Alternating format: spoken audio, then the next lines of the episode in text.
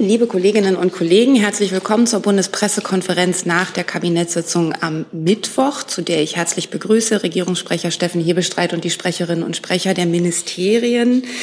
Dabei eine Ausnahme, das Bauministerium und das Verkehrsministerium haben sich wegen Krankheit abmelden müssen. Da wünschen wir natürlich erstmal gute Besserung, gehen aber davon aus, dass die Absprache gilt, dass die Fragen im Stream wahrgenommen und ähm, schriftlich beantwortet werden sollte, es dafür Bedarf geben.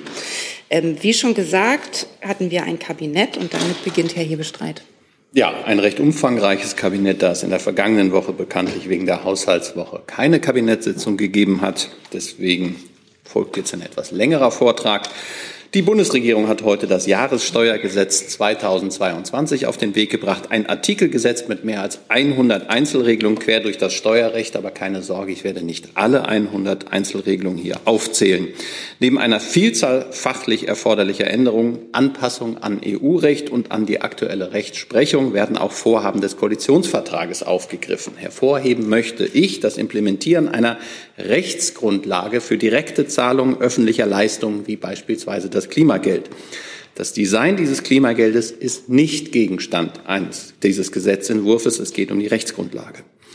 Außerdem die volle steuerliche Berücksichtigung von Rentenbeiträgen ab dem kommenden Jahr, ab 2023, anders als zunächst geplant war es für 2025. Dies ist der erste Schritt, um sogenannte Doppelbesteuerungen von Renten zu vermeiden. Der zweite Schritt, die zeitliche Streckung bei der Besteuerung der Renten, ist in Arbeit.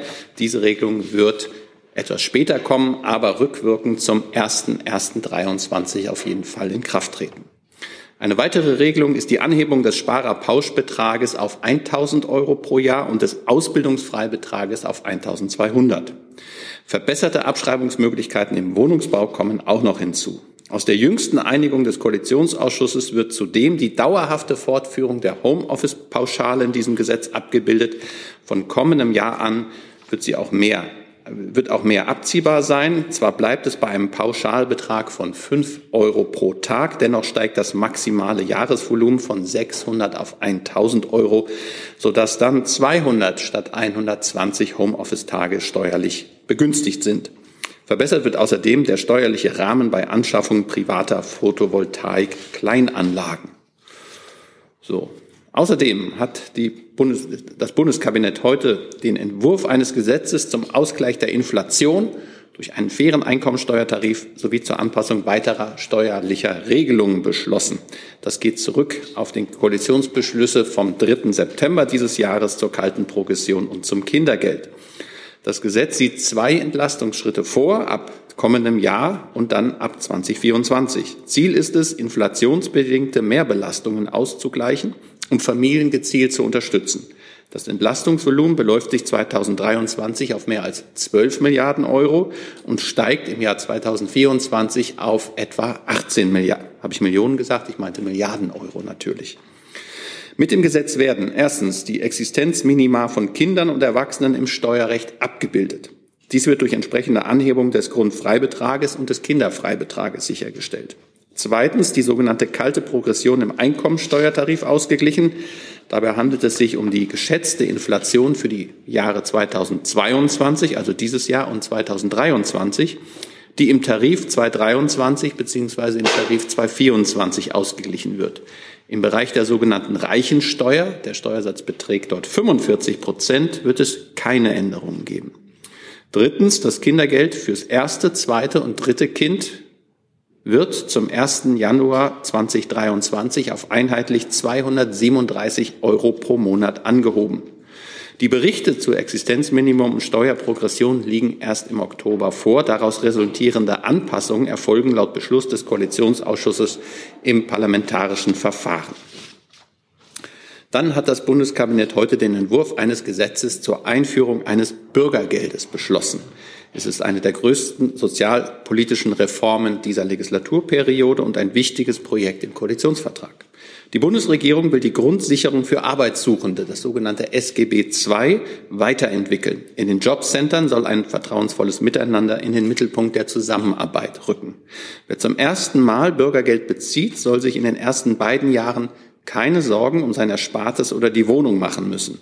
Die Menschen sollen sich viel mehr auf Weiterbildung und Arbeitssuche fokussieren. Die Jobcenter sollen sich verstärkt auf Angebote zur Aus- und Weiterbildung konzentrieren.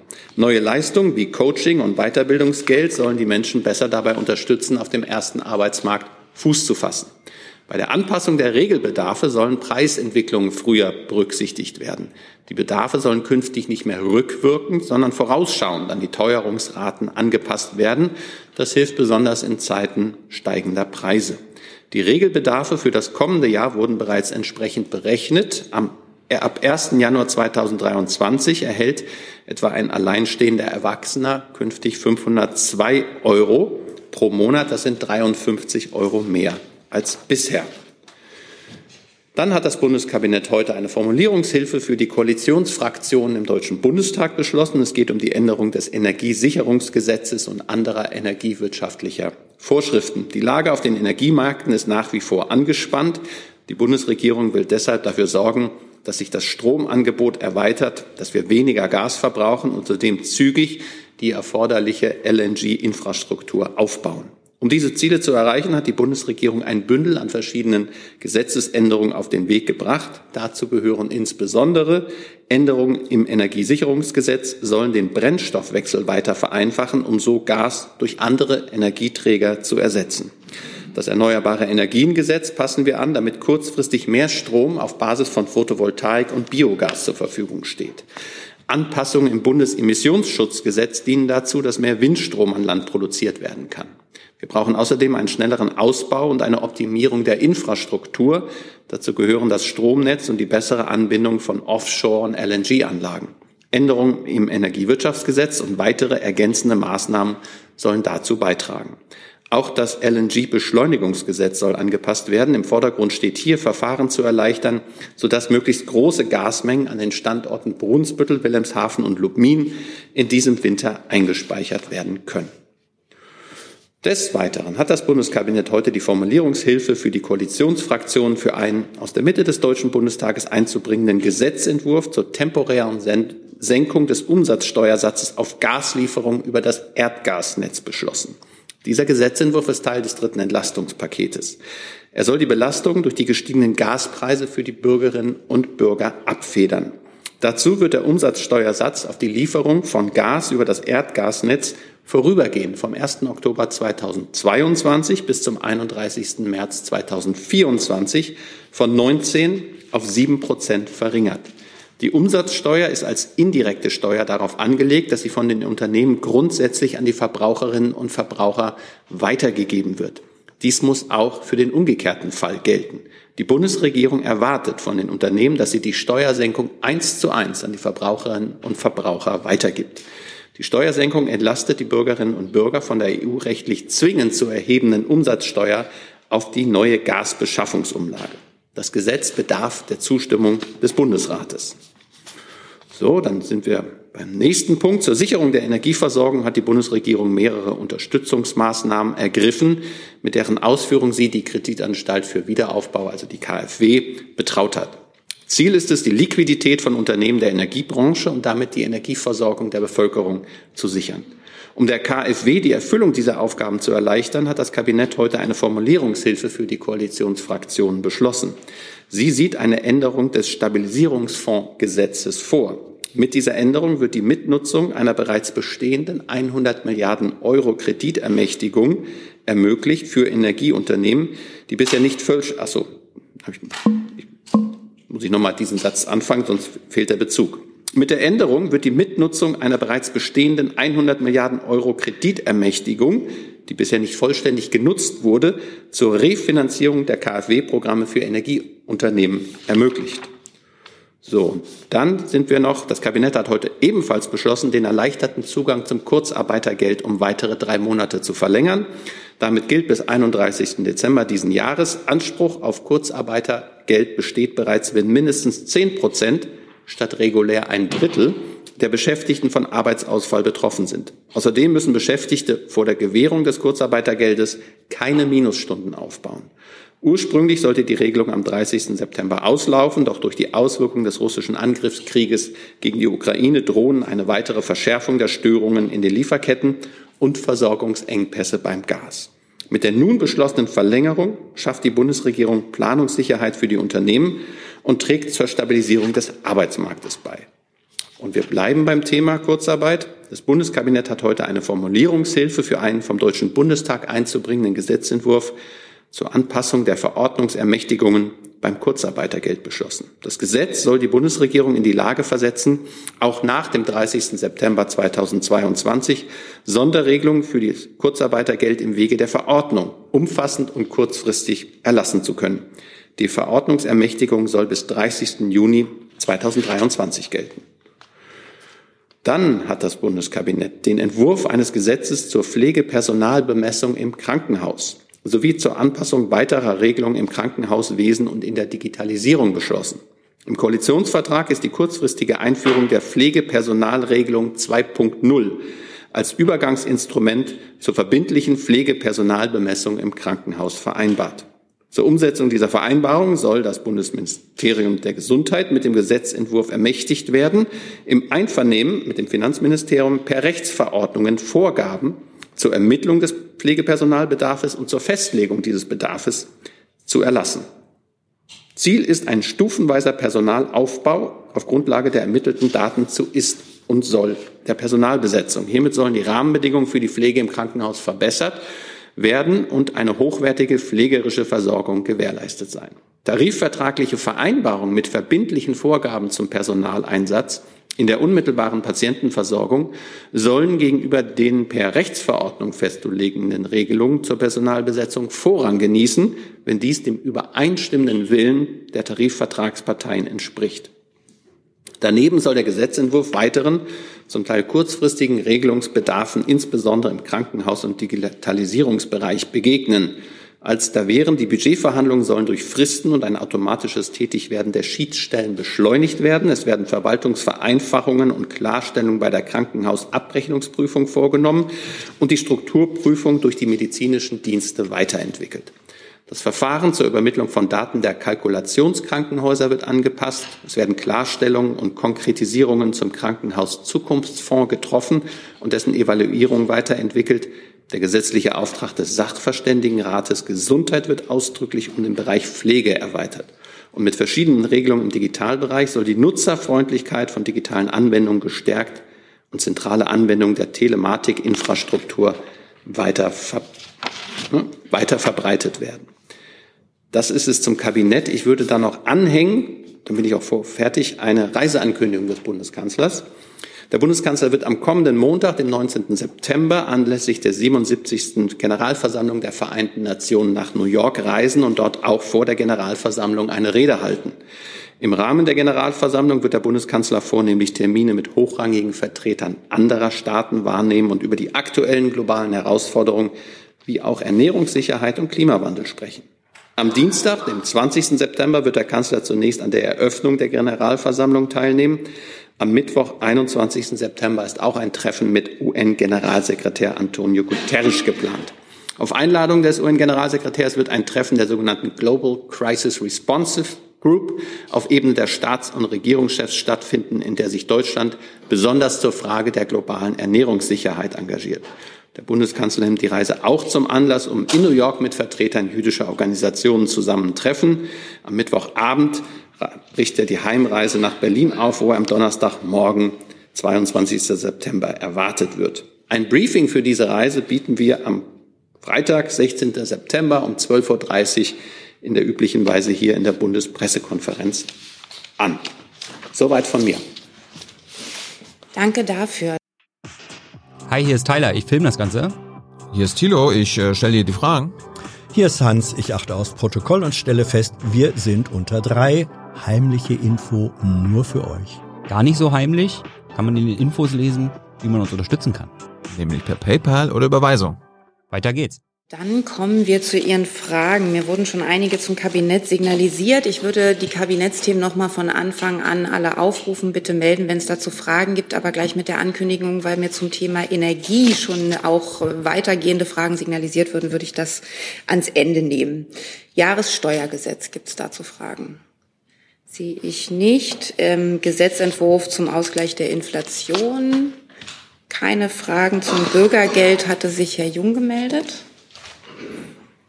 Ja, ähm, das BMAS brauchen wir, glaube ich.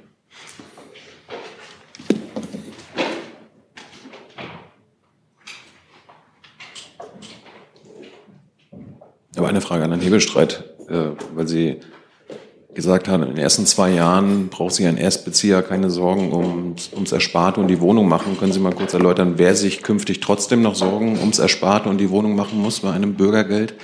Und Frau Göppner-Reinecke, das Bundesverfassungsgericht hat ja eine wissenschaftliche Grundlage gefordert für Sanktionen bei Hartz IV. Die Sanktionen bleiben jetzt ja beim Bürgergeld, auch, ab, äh, auch wenn sie abgeschwächt sind, aber sie bleiben. Hat die Bundesregierung denn eine wissenschaftliche Grundlage für die Sanktionen? Ich würde beide Fragen gerne an das Fachreferat, Ressort übergeben. Referat. Gut. Da ich die erste Frage nicht ganz aufmerksam verfolgt habe, nehme ich die zweite zuerst hin und Sie stellen die erste dann nochmal. Hoffentlich. Okay. Also, ähm, bei den äh, Sanktionen hat äh, nicht zuletzt das ähm, IAB eine sozusagen die Wirkung der Sanktionen untersucht und ähm, kommt dabei zu dem Schluss, dass es für die Integration am Arbeitsmarkt zwar einen sehr kurzfristigen positiven Effekt ähm, gibt, aber das eben vor allem im Niedriglohnsektor und dass ähm, Sanktionen eben nicht dazu führen, dass Menschen dauerhaft äh, aus dem Leistungsbezug äh, kommen. Und genau das ist ja auch der Geist, der letztlich bei der Bürgergeldreform jetzt mitschwingt. Es geht hier äh, nicht mehr um Misstrauen, sondern vor allem um Ermutigung, um Befähigung, darum, äh, Menschen langfristig auch im, in den Arbeitsmarkt äh, zu bringen. Der Minister hat das heute in, ähm, in mehreren Interviews äh, schon sozusagen auf den Satz untergebrochen, dass es nicht darum geht, Menschen ähm, eben zu verwalten in der Bedürftigkeit, sondern darum, Brücken in den Arbeitsmarkt zu bauen. Wiederholen Sie die erste Frage nochmal. Eine Frage, weil Herr Bestreit hatte eingeführt mit, ähm, dass wer zum ersten Mal Bürgergeld bezieht, muss sich in den ersten zwei Jahren keine Sorgen ums, ums Ersparte und die Wohnung machen.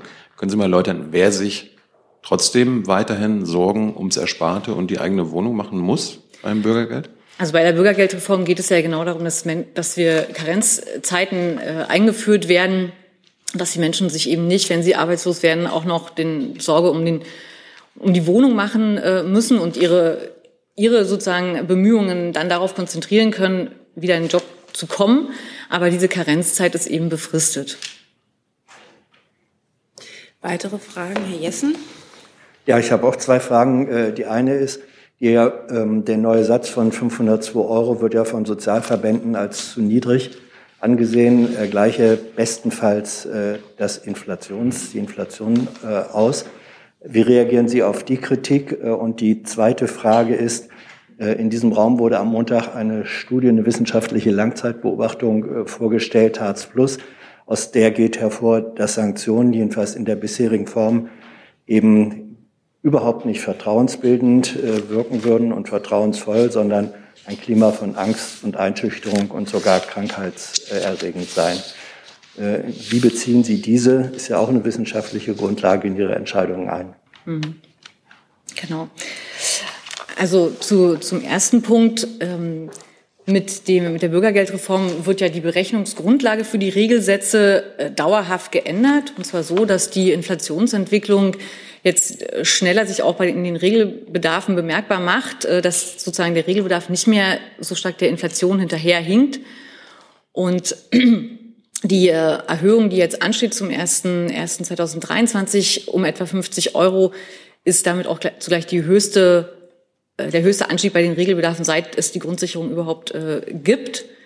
Also das zum einen ist es also sowohl in der Erhöhung jetzt ähm, als auch in der methodischen Veränderung wirklich ein deutlicher Schritt nach vorne, der, der den Menschen in der Grundsicherung ähm, sehr konkret äh, auch helfen wird, weil es ist natürlich, ist und bleibt ein Existenzminimum.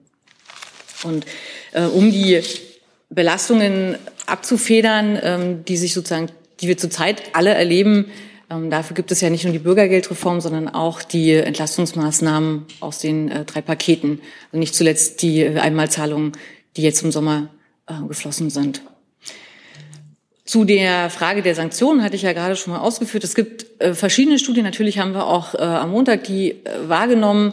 Auf die Aussagen des IAB habe ich schon äh, hingewiesen äh, und nochmal wirklich betont, ähm, was dem Minister sehr wichtig ist, ähm, dass es hier wirklich um genau diesen Punkt auch geht äh, in der Bürgergeldreform, ähm, dass wir auf, in eine andere Vertrauensbasis äh, schaffen in, im Bürgergeld.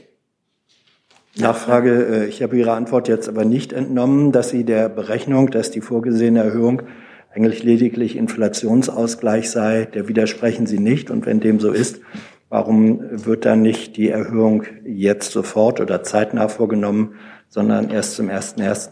Mhm. Also ich komment, wir kommentieren ja generell jetzt nicht einzelne Studien und, äh, und deren Grundlage oder deren Forderungen, ähm, die sich daraus ähm, ergeben. Grundsätzlich habe ich gesagt, äh, etwas zu den Sanktionen, aber auch ähm, zur Regelsatzhöhe. Wie gesagt, es ist ein ganz großer Schritt nach vorn, was die Berechnungsgrundlage der Regelsätze anbelangt.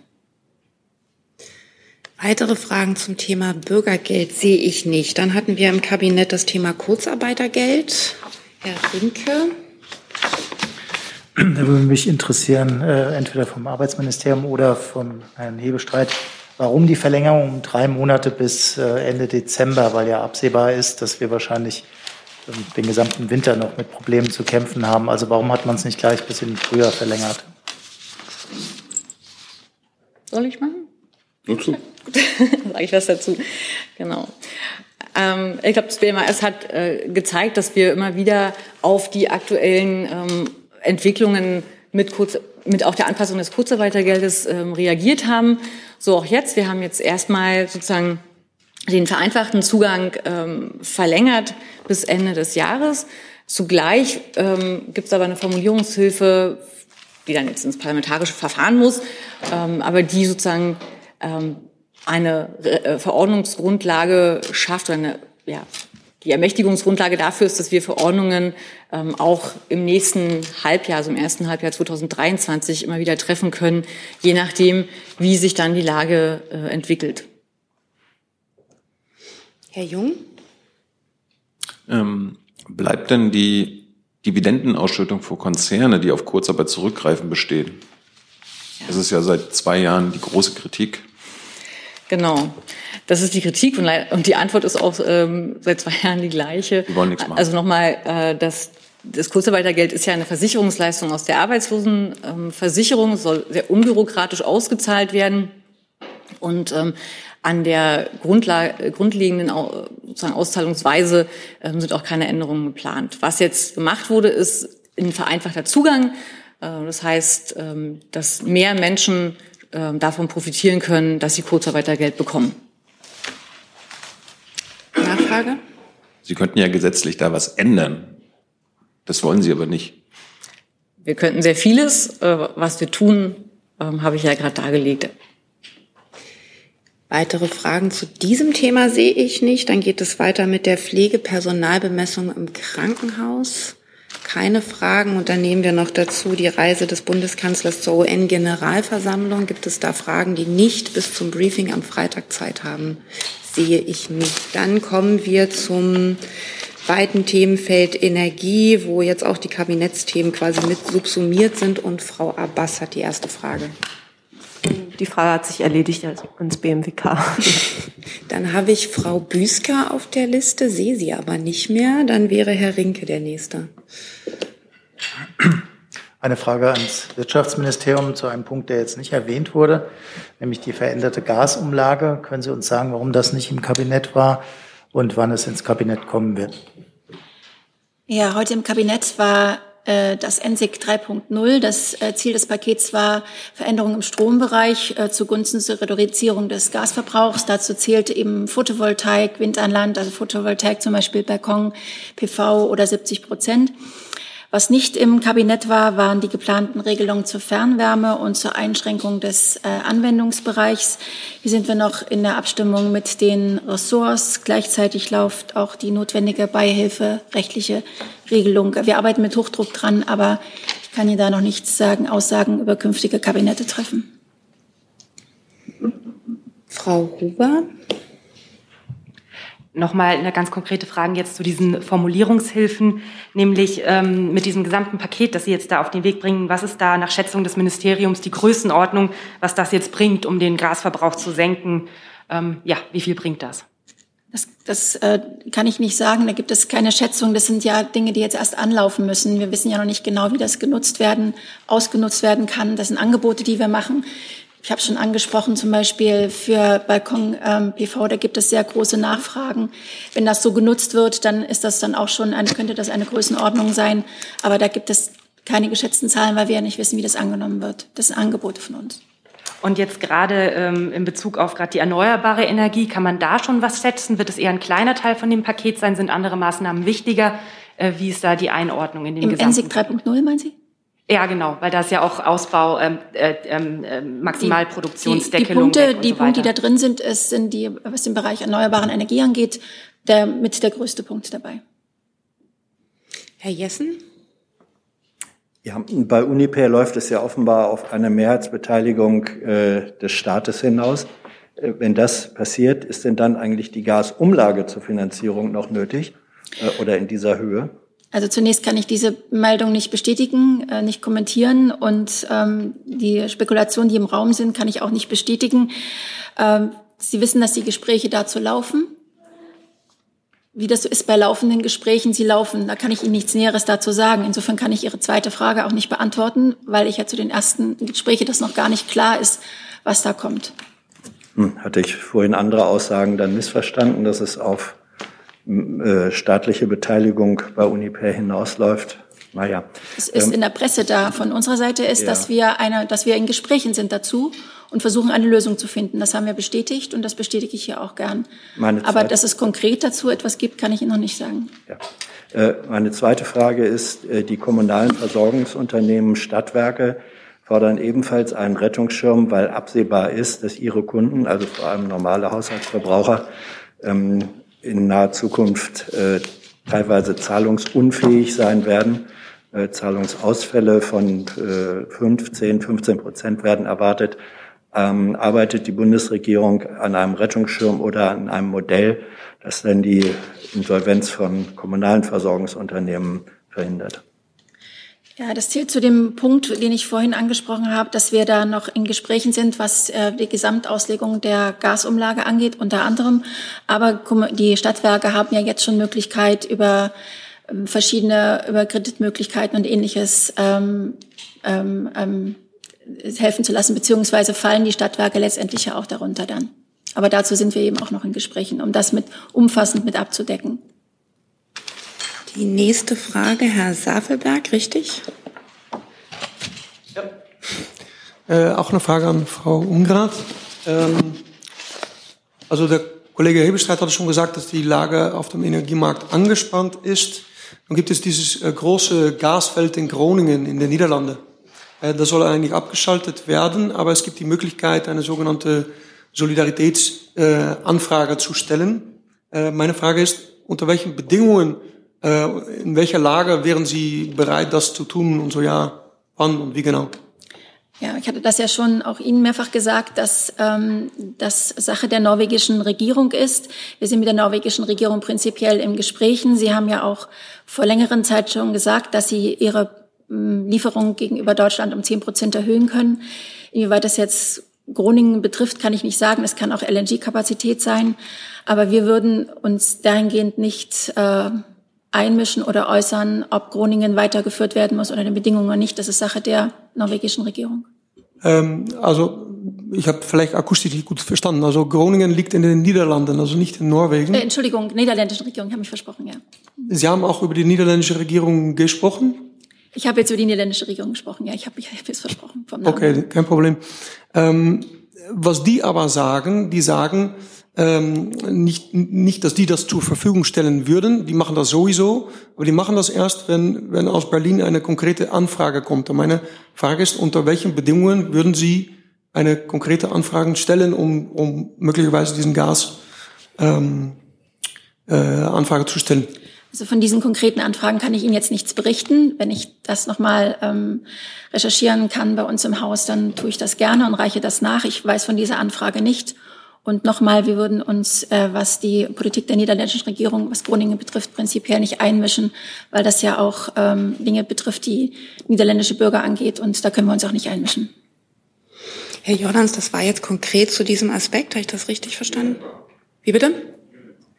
Dann nehme ich Sie hinten auf die Liste und wir machen hier vorn weiter. Ja, äh, Neidlein ZFK. Ich habe noch mal eine Frage zu der Gasumlage, zum Zeitrahmen der Überarbeitung. Ähm, haben Sie sich da selber, gibt es da einen realistischen Zeitrahmen, dass dann die kommunalen Unternehmen, die Stadtwerke auch nicht die Möglichkeit haben, eben vertragsgemäß ihre Kunden zu informieren über, über die Neuerung, weil besteht ja gewisser Zeitdruck. Ja, das, wie gesagt, wir arbeiten da mit Hochdruck dran. Wir sind in den Ressortgesprächen, auch was den zeitlichen Umfang angeht. Herr Jung?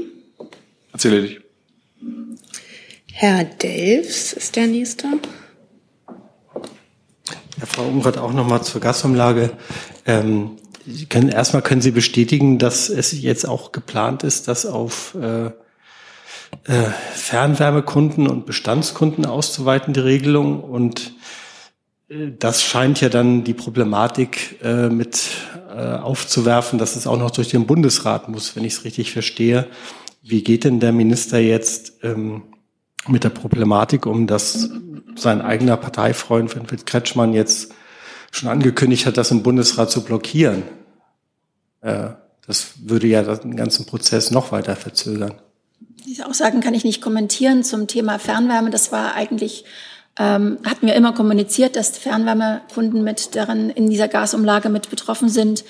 Und äh, wie das dann umgesetzt, auch den zeitlichen Ablauf, wie gesagt, das müssen wir noch in den Ressortgesprächen klären. Gut, aber Sie, Sie bestätigen, dass es durch den Bundesrat muss, richtig? Das ist jetzt. Nach meiner so. Auffassung, nach dem jetzigen Stand, ja.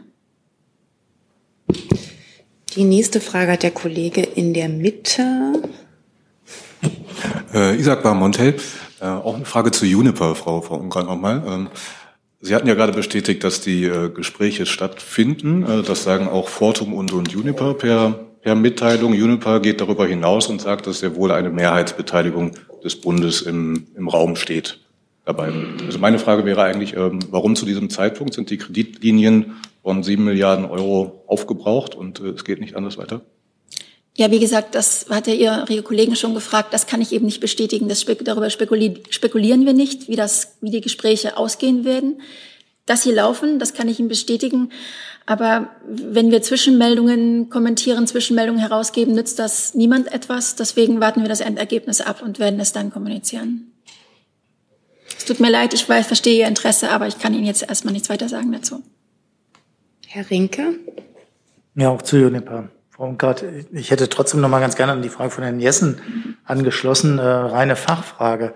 Wenn es tatsächlich, hypothetisch, aber wenn es einen Einstieg gäbe in irgendein Unternehmen, dann wäre doch die äh, nötige Rettung über die Gasumlage nicht mehr nötig. Ist das richtig? Da muss ich, sind wir wieder in dem Bereich der Spekulation, die ich hier nicht bestätigen kann, weil wir wissen ja noch gar nicht, was in diesen Gesprächen rauskommt. Wir wissen nicht, ob, wie eine eventuelle Rettung von Uniper aussehen könnte. Dementsprechend wissen wir auch nicht, was die nächsten Schritte dann sein würden. Das ist zu viel Spekulation. Das kann ich jetzt hier nicht machen, weil ich wirklich nicht weiß, was diese Gespräche beinhalten, wie sie ausgehen. Und das Aber würde ja Folgen sein für mögliche weitere Schritte. Genau, aber wenn Sie es mal von Uniper wegnehmen, also wenn ein Unternehmen, es gibt ja auch noch andere, äh, übernommen würde vom Staat, dann müsste doch dieser Weg über die Gasumlage eigentlich gar nicht mehr geschehen. Und das wäre Spekulation und daran beteilige ich mich nicht. Herr Jordans? Erledigt. Herr Jessen? Ähm, ich hätte dann gern das Finanzministerium auch noch dazu. Vielleicht ist es sinnvoller, genau,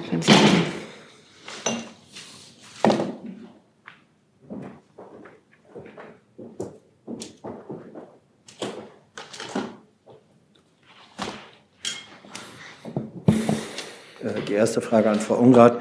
Ähm, Wenn das Unternehmen selber bestätigt, dass Inhalt der Gespräche eine Mehrheitsbeteiligung des Staates sei, das ist eine Aussage des Unternehmens, dann möchte ich jetzt von Ihnen eigentlich wissen, Trifft es zu, dass, die, dass eine Mehrheitsbeteiligung, eine mögliche Mehrheitsbeteiligung des Staates Inhalt der Gespräche ist? Oder sagen Sie, auch wenn der Gesprächspartner dies bestätigt, halten wir das für Spekulation?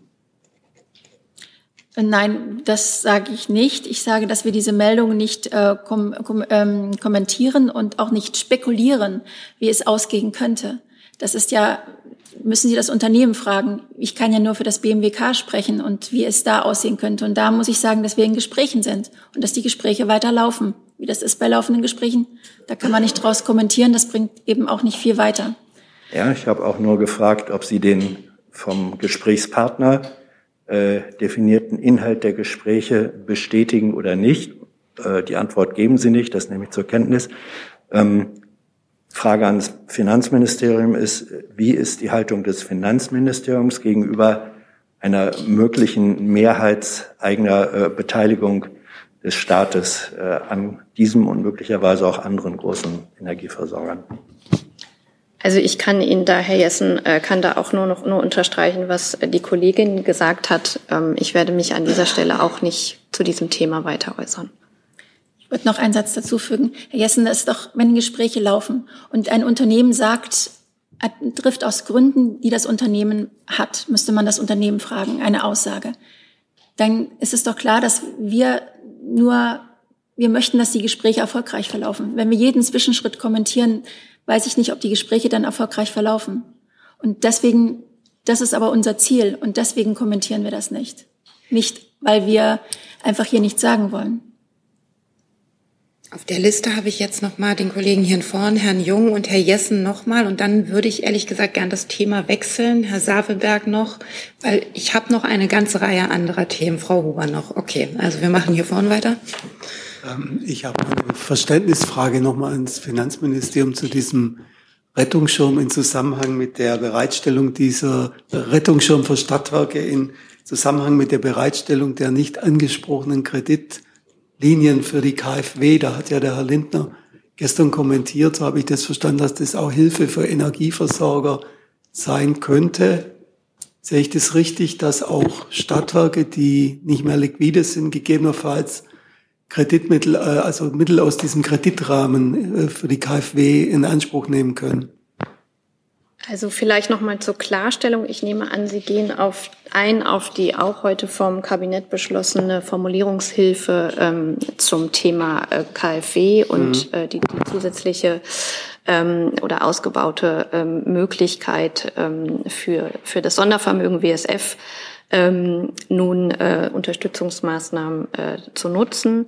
Ähm, es handelt sich dabei ähm, einfach um, also die, das KfW, die, die KfW macht ja eine Art von Zuweisungsgeschäft und äh, erhält dafür Kreditermächtigung des Bundes. Das ist äh, eine Standardprozedere und es geht jetzt einfach darum, dass diese Kreditermächtigungen ausgeweitet werden. Ähm, das ist eine präventive Maßnahme, die, die der Bund hier vornimmt. Es handelt sich nicht um einen Rettungsschirm, es handelt sich auch nicht um ein, ein neues Hilfsprogramm, sondern es geht einfach darum, dass die KfW diese Programme, die sie die ganze Zeit schon ähm, fördert und wo sie Mittel ausgibt, ähm, dass sie die ganz normal weiterführt und nutzt dafür jetzt diese zusätzlichen, ähm, diese zusätzlichen ähm, Kreditermächtigungen, die bislang für den WSF vorgesehen waren, werden nun durch diese Formulierungshilfe umgewidmet, so dass sie der, der KfW zur Verfügung gestellt werden können. Und es handelt, geht einfach darum, dass die KfW sich weiter refinanzieren kann. Es ist nicht, es handelt sich nicht um, um ein neues Programm, was hier aufgelegt wird. Ähm, Nutznießer, sage ich jetzt mal, von diesem Programm sind ja unterschiedliche Unternehmen. Es sind Energieunternehmen, es sind Energiehandelsunternehmen. Ich kann Ihnen jetzt konkret nicht zu einzelnen Unternehmen sagen, wer von diese, wer diese Produkte nachfragen kann. Da würde ich Sie einfach bitten, sich an die KfW zu wenden. Die kann Ihnen besser zu der Ausgestaltung der Programme was sagen. Herr Jung? Hm, zwei Lernfragen an Frau Ungrad. Wer führt denn konkret gerade die Gespräche mit äh, Uniper von Seiten der Regierung? Äh, das sind wir, das sind das äh, BMF, nehme ich an. Ich kann jetzt nicht alle aufzählen und nee, ich weiß es nicht genau, müsste ich nachreichen. Das weiß ich jetzt nicht genau. Ich hm. dachte, das wäre das BMF, aber das reiche ich dann lieber nach. Danke. Und ist doch, ja doch, also wahrscheinlich doch. Und die Grundlage der Gasumlage war ja das neue Energiesicherungsgesetz äh, aus dem Frühjahr. Und da war ja als Alternative zur Umlage die Verstaatlichung von Unternehmen genannt. Wenn jetzt Uniper verstaatlicht werden würde, dann würde doch rein logisch die Gasumlage äh, fallen, oder nicht? Oder würde jetzt beides kommen? Ja, ich kann ja Ihre Frage verstehen. Herr Rinke hat ja die gleiche Frage schon gestellt. Deshalb eben auch nochmal meine Antwort. Wir müssen erst mal abwarten, was dieser eine Punkt, wie der eine Punkt ausgeht. Wird es wirklich dazu kommen? Das ist ja etwas, was wir hier noch nicht bestätigen. Und dann gehen wir die nächsten Schritte. Dann wird es weitergehen. Herr Jessen? Allerletzte Frage. Ich habe jetzt Ihren allerletzten Satz.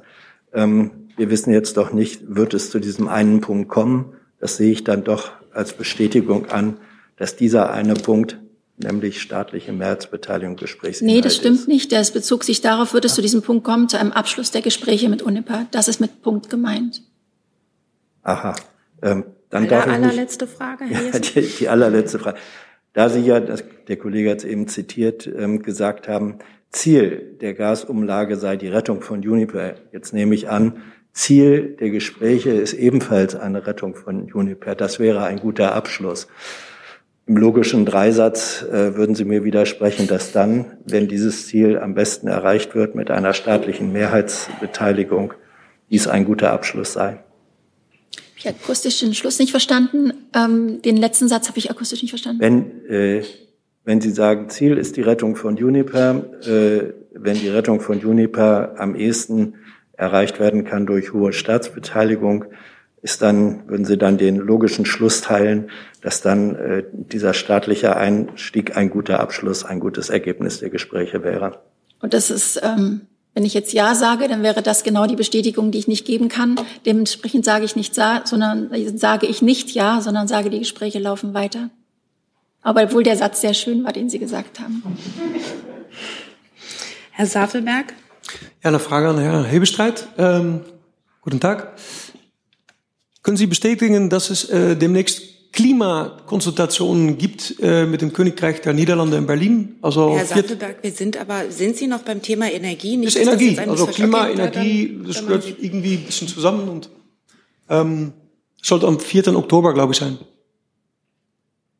Ich äh, muss mich da rauswinden. Ähm, in meiner Vorbereitung heute habe ich das nicht so klar drin, muss mich rauswinden. Sie kennen ja die Termine des Bundeskanzlers für die kommende Woche, wird immer am Freitag in der Vorwoche ähm, äh, bekannt gegeben. Wenn ich das richtig im Kalender im Kopf habe, wäre das in etwa übermorgen in zwei Wochen. Und insofern, bis dahin muss ich Sie vertrösten.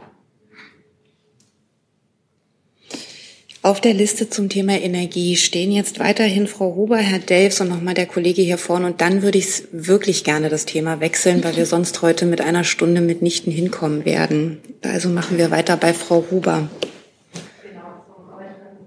Energieminister und ähm, unter anderem Bayerns äh, Wirtschaftsminister und Energieminister Aiwanger hat auch Forderungen gestellt in der Energiepolitik. Ähm, er sagt, das, was heute beschlossen wurde, ist schon ein Anfang, aber gerade bei Biogas müssten auch Bürokratie mehr abgebaut werden, damit da wirklich die Potenziale ausgeschöpft werden. Und er sagt auch, naja, man muss den Strompreis senken, zum Beispiel auch, indem man die Mehrwertsteuer senkt. Was sagen Sie denn zu diesen Forderungen? Muss da mehr passieren? Ist da mehr geplant, gerade Biogas, Bürokratieabbau, Erneuerbare? Ähm, also wir, das machen wir ja gerade. Also Mehrwertsteuer kann ich nicht sagen. Und zu Biogas, das machen wir ja gerade. 22 für 22 und für 23 wird eine Sonderregelung für die EEG-Förderung für Biogasanlagen geschaffen, wodurch Restriktionen aufgehoben werden, die die Erzeugung von Biogas begrenzen können. Also das schafft einen Anreiz, dass die Stromerzeugung von Biogas erhöht wird. Also das machen wir ja gerade. Zu Mehrwertsteuer kann ich nicht sagen. Herr Delfs? Nochmal eine Nachfrage an Frau Kalwey. Frau Kalwey, diese, diese umgewidmeten gewidmeten KfW-Mittel, die ja eben auch der Kollege schon nachgefragt hatte, ähm, für die Stadtwerke möglicherweise, könnte denn damit auch Juniper gerettet werden? Also ich, wie gesagt, es geht hier um, um bestehende Kreditprogramme, die mit denen die, äh, also die Kreditprogramme der KfW, ähm, die jetzt einfach, sage ich jetzt mal, präventiv nochmal für die präventiv weitere Kreditermächtigung hinzugestellt werden. Das heißt, es handelt sich hier einfach um laufende Programme, Sofortprogramme der KfW ähm, für bestimmte Unternehmen. Und äh, das, das ist der Zweck dieser, dieser Mittel. Und dann nochmal hier vorne. Ich habe noch mal eine Nachfrage an die Frau Ungrad zu der Strompreis, äh, Strompreisgrenze. Die hat ja gestern der Habeck auch äh, angekündigt. Ähm, da würde mich noch interessieren, ist es auch vorstellbar, dass die Strompreisgrenze rückwirkend äh, gültig ist für 2022?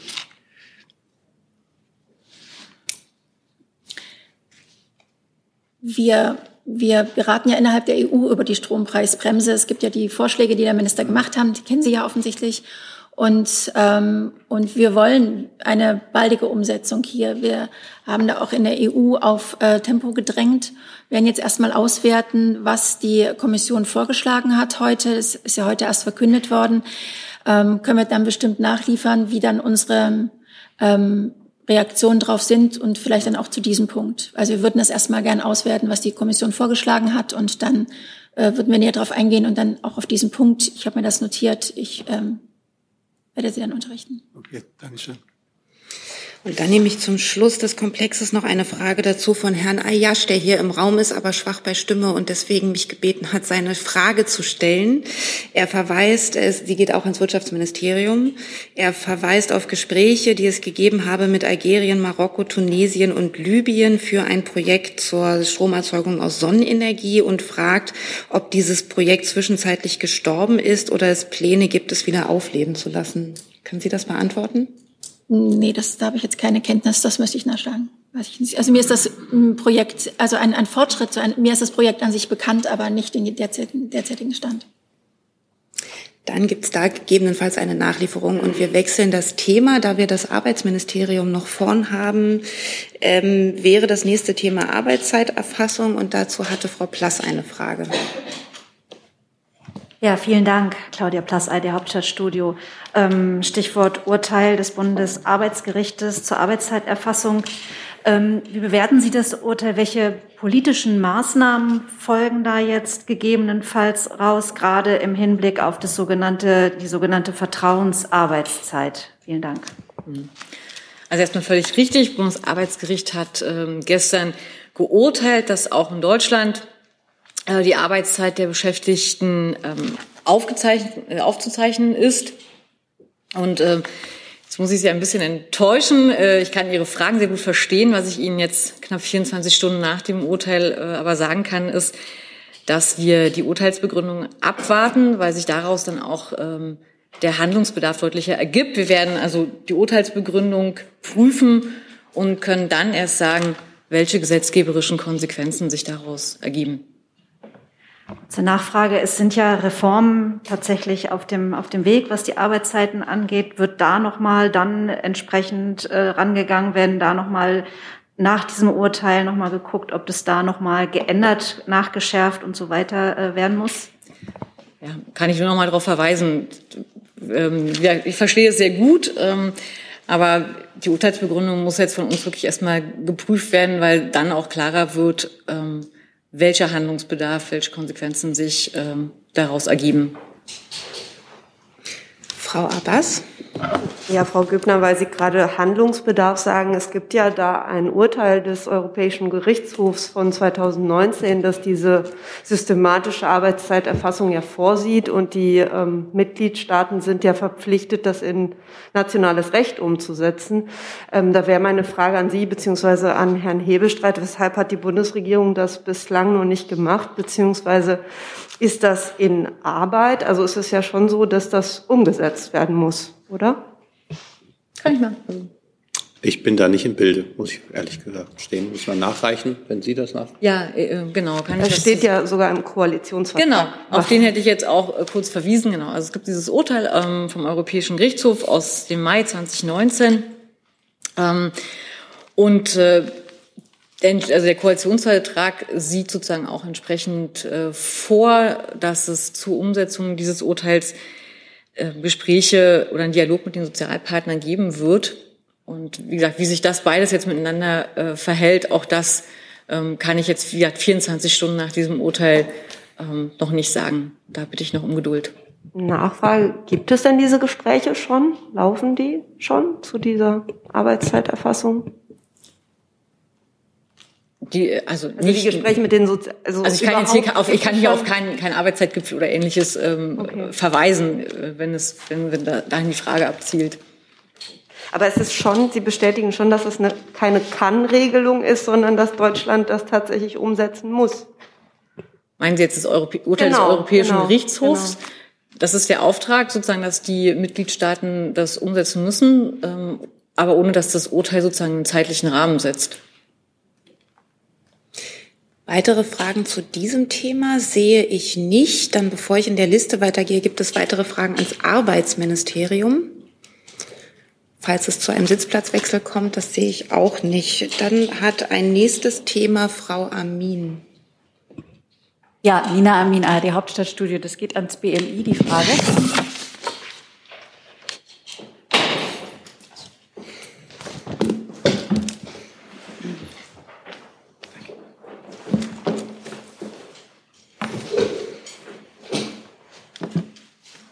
Gab heute Morgen Razzien im sogenannten Rocker-Milieu. Ähm, können Sie uns da einige Einzelheiten haben? Sagen, die Innenministerin hat ja wohl da eine Gruppierung verbieten lassen.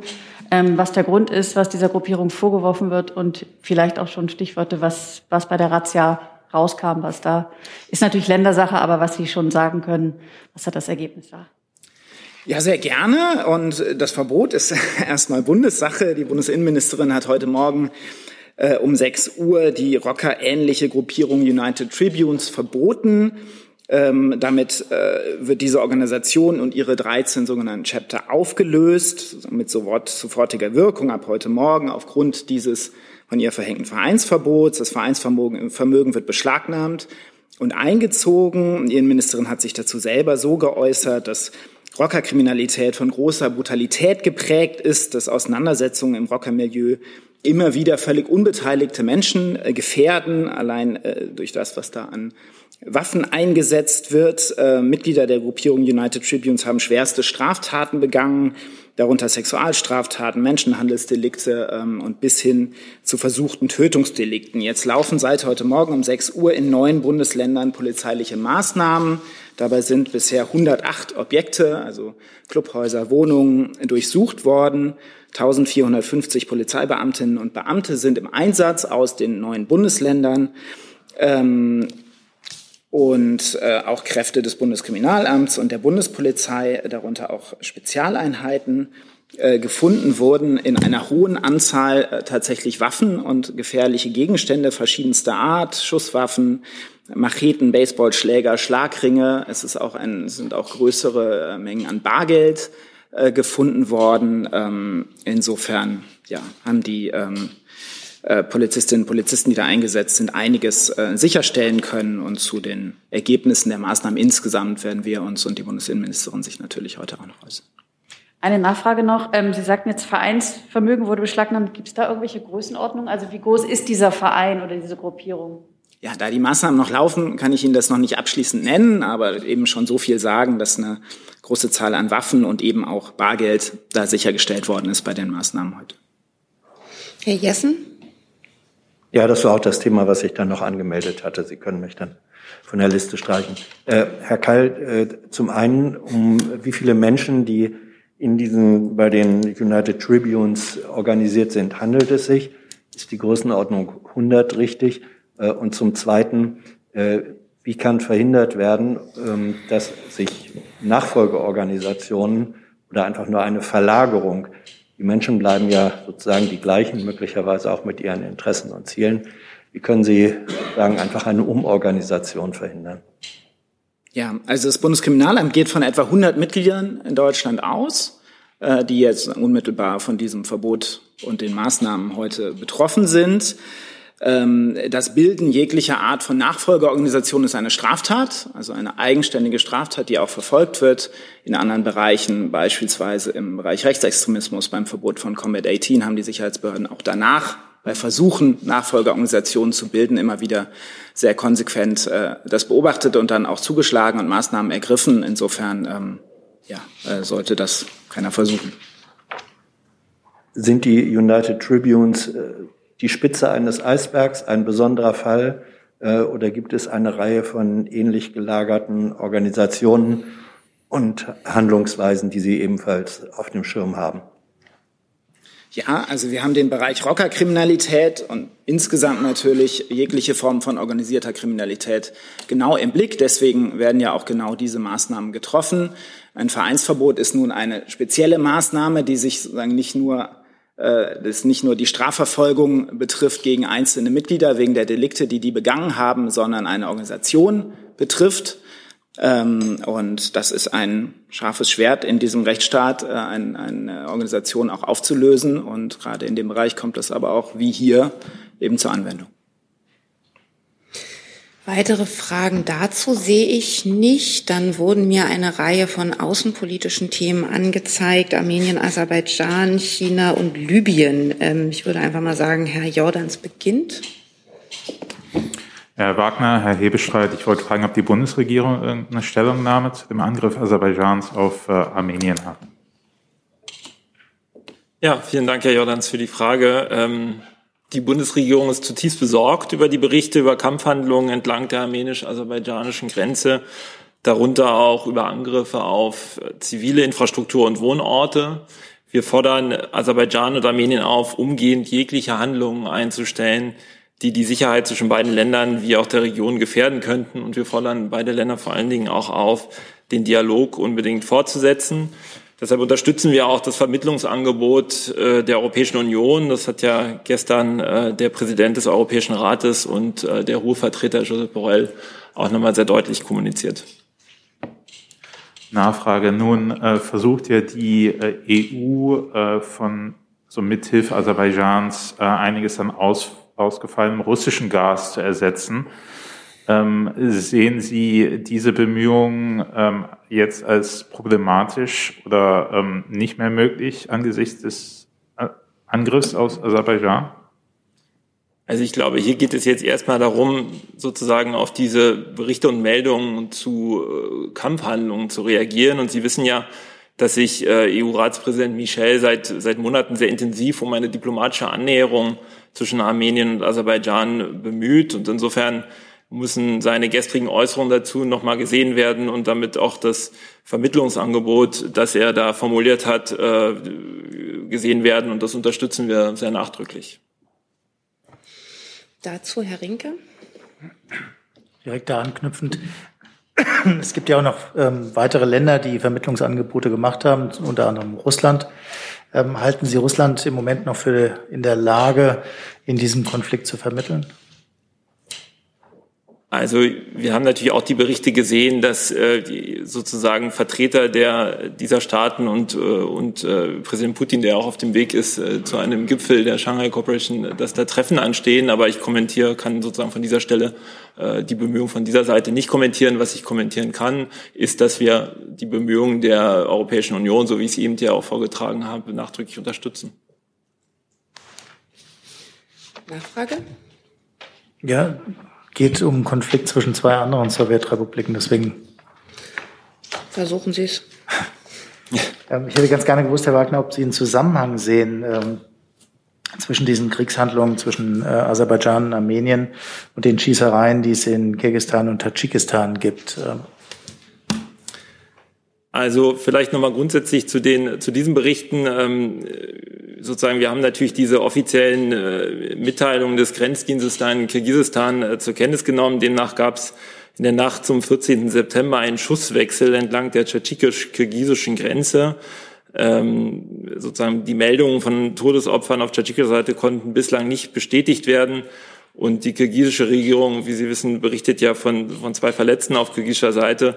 Die beiden Seiten beschuldigen sich da gegenseitig, die Auseinandersetzung ausgelöst zu haben. Und äh, wir können leider zu diesem, äh, zu diesem Konflikt immer nur sagen, dass die internationalen Vermittlungsangebote, die es ja dazu auch schon gab, zur Beilegung dieser Grenzstreitigkeiten in der Vergangenheit bedauerlicherweise immer reserviert, sozusagen auf, auf reservierte Reaktionen fielen bei beiden Seiten.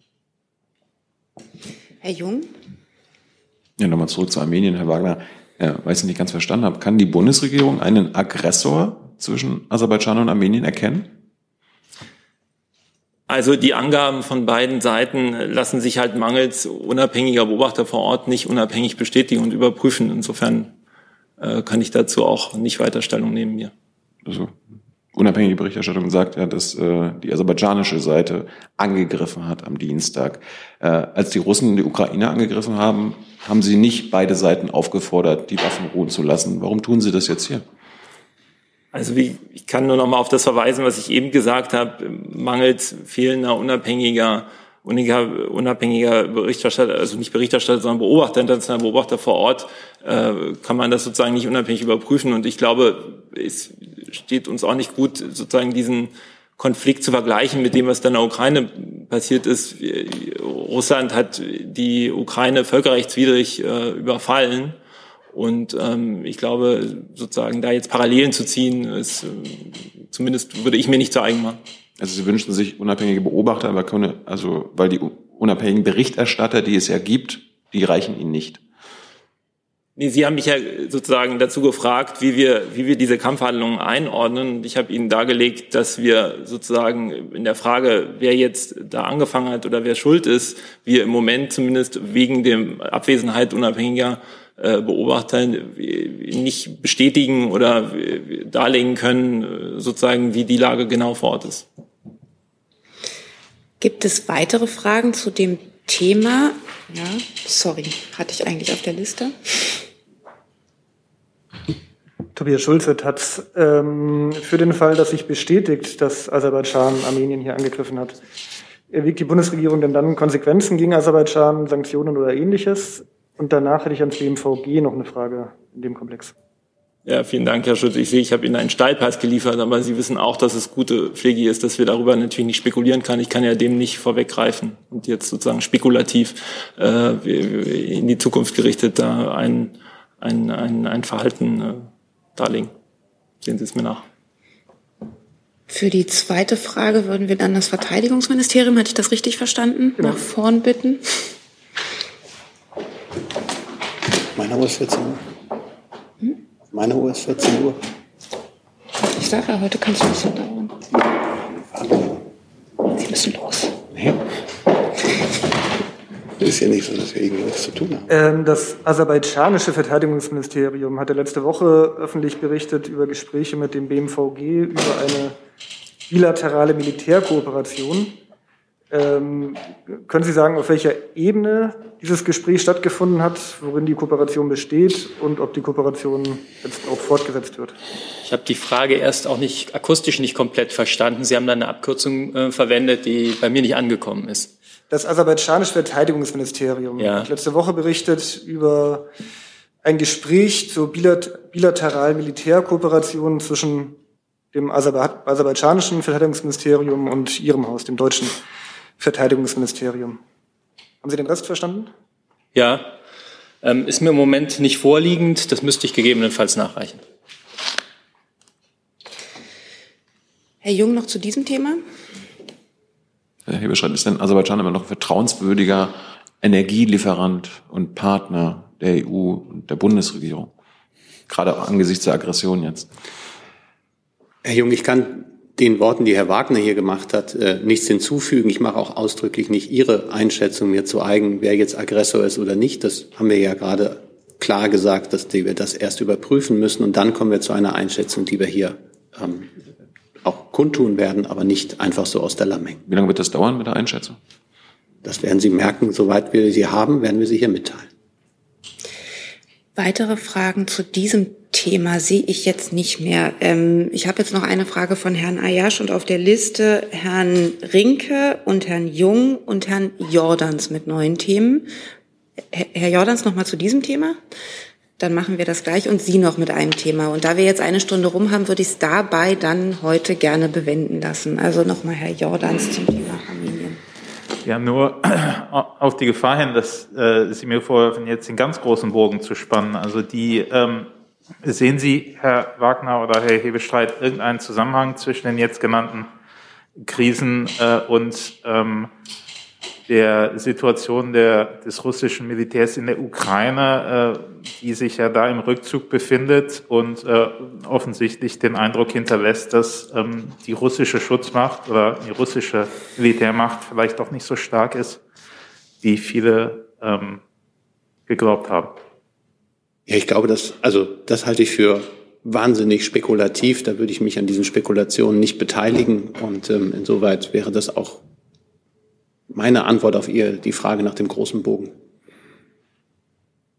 Aber äh, eine, eine generelle Destabilisierung ähm, der Region durch das, was in den letzten Tagen in der Ukraine passiert ist, ähm, sehen Ihre Kollegen im, in der Region das, Herr Wagner? Also ich kann nur noch mal darauf eingehen, dass es ja sozusagen jetzt konkret um diese Kampfhandlungen an der äh, armenisch-aserbaidschanischen Grenze geht. Und da steht jetzt im Vordergrund, wie man sozusagen zum Ende, am Ende dieser Kampfhandlungen und zu einem Einstieg in Dialog kommen kann. Und äh, in der Hinsicht kann ich auch, genau wie Herr Hebestreit, nicht weiter groß spekulieren. Dann wechseln wir das Thema und eine zweite Frage von Herrn Ayash, die ich hier für ihn stelle, da er schwach bei Stimme ist, geht auch ins Auswärtige Amt, da wir da gerade sind. Er fragt, ähm, ob es inzwischen Pläne gibt für eine dritte Libyen-Konferenz in Berlin. Verweist da auf die Gespräche, die bislang immer in Berlin stattgefunden haben. Also Sie wissen ja, dass der Berlin-Prozess weiterläuft und Deutschland sozusagen weiterhin vollständig in diesem Prozess aktiv ist.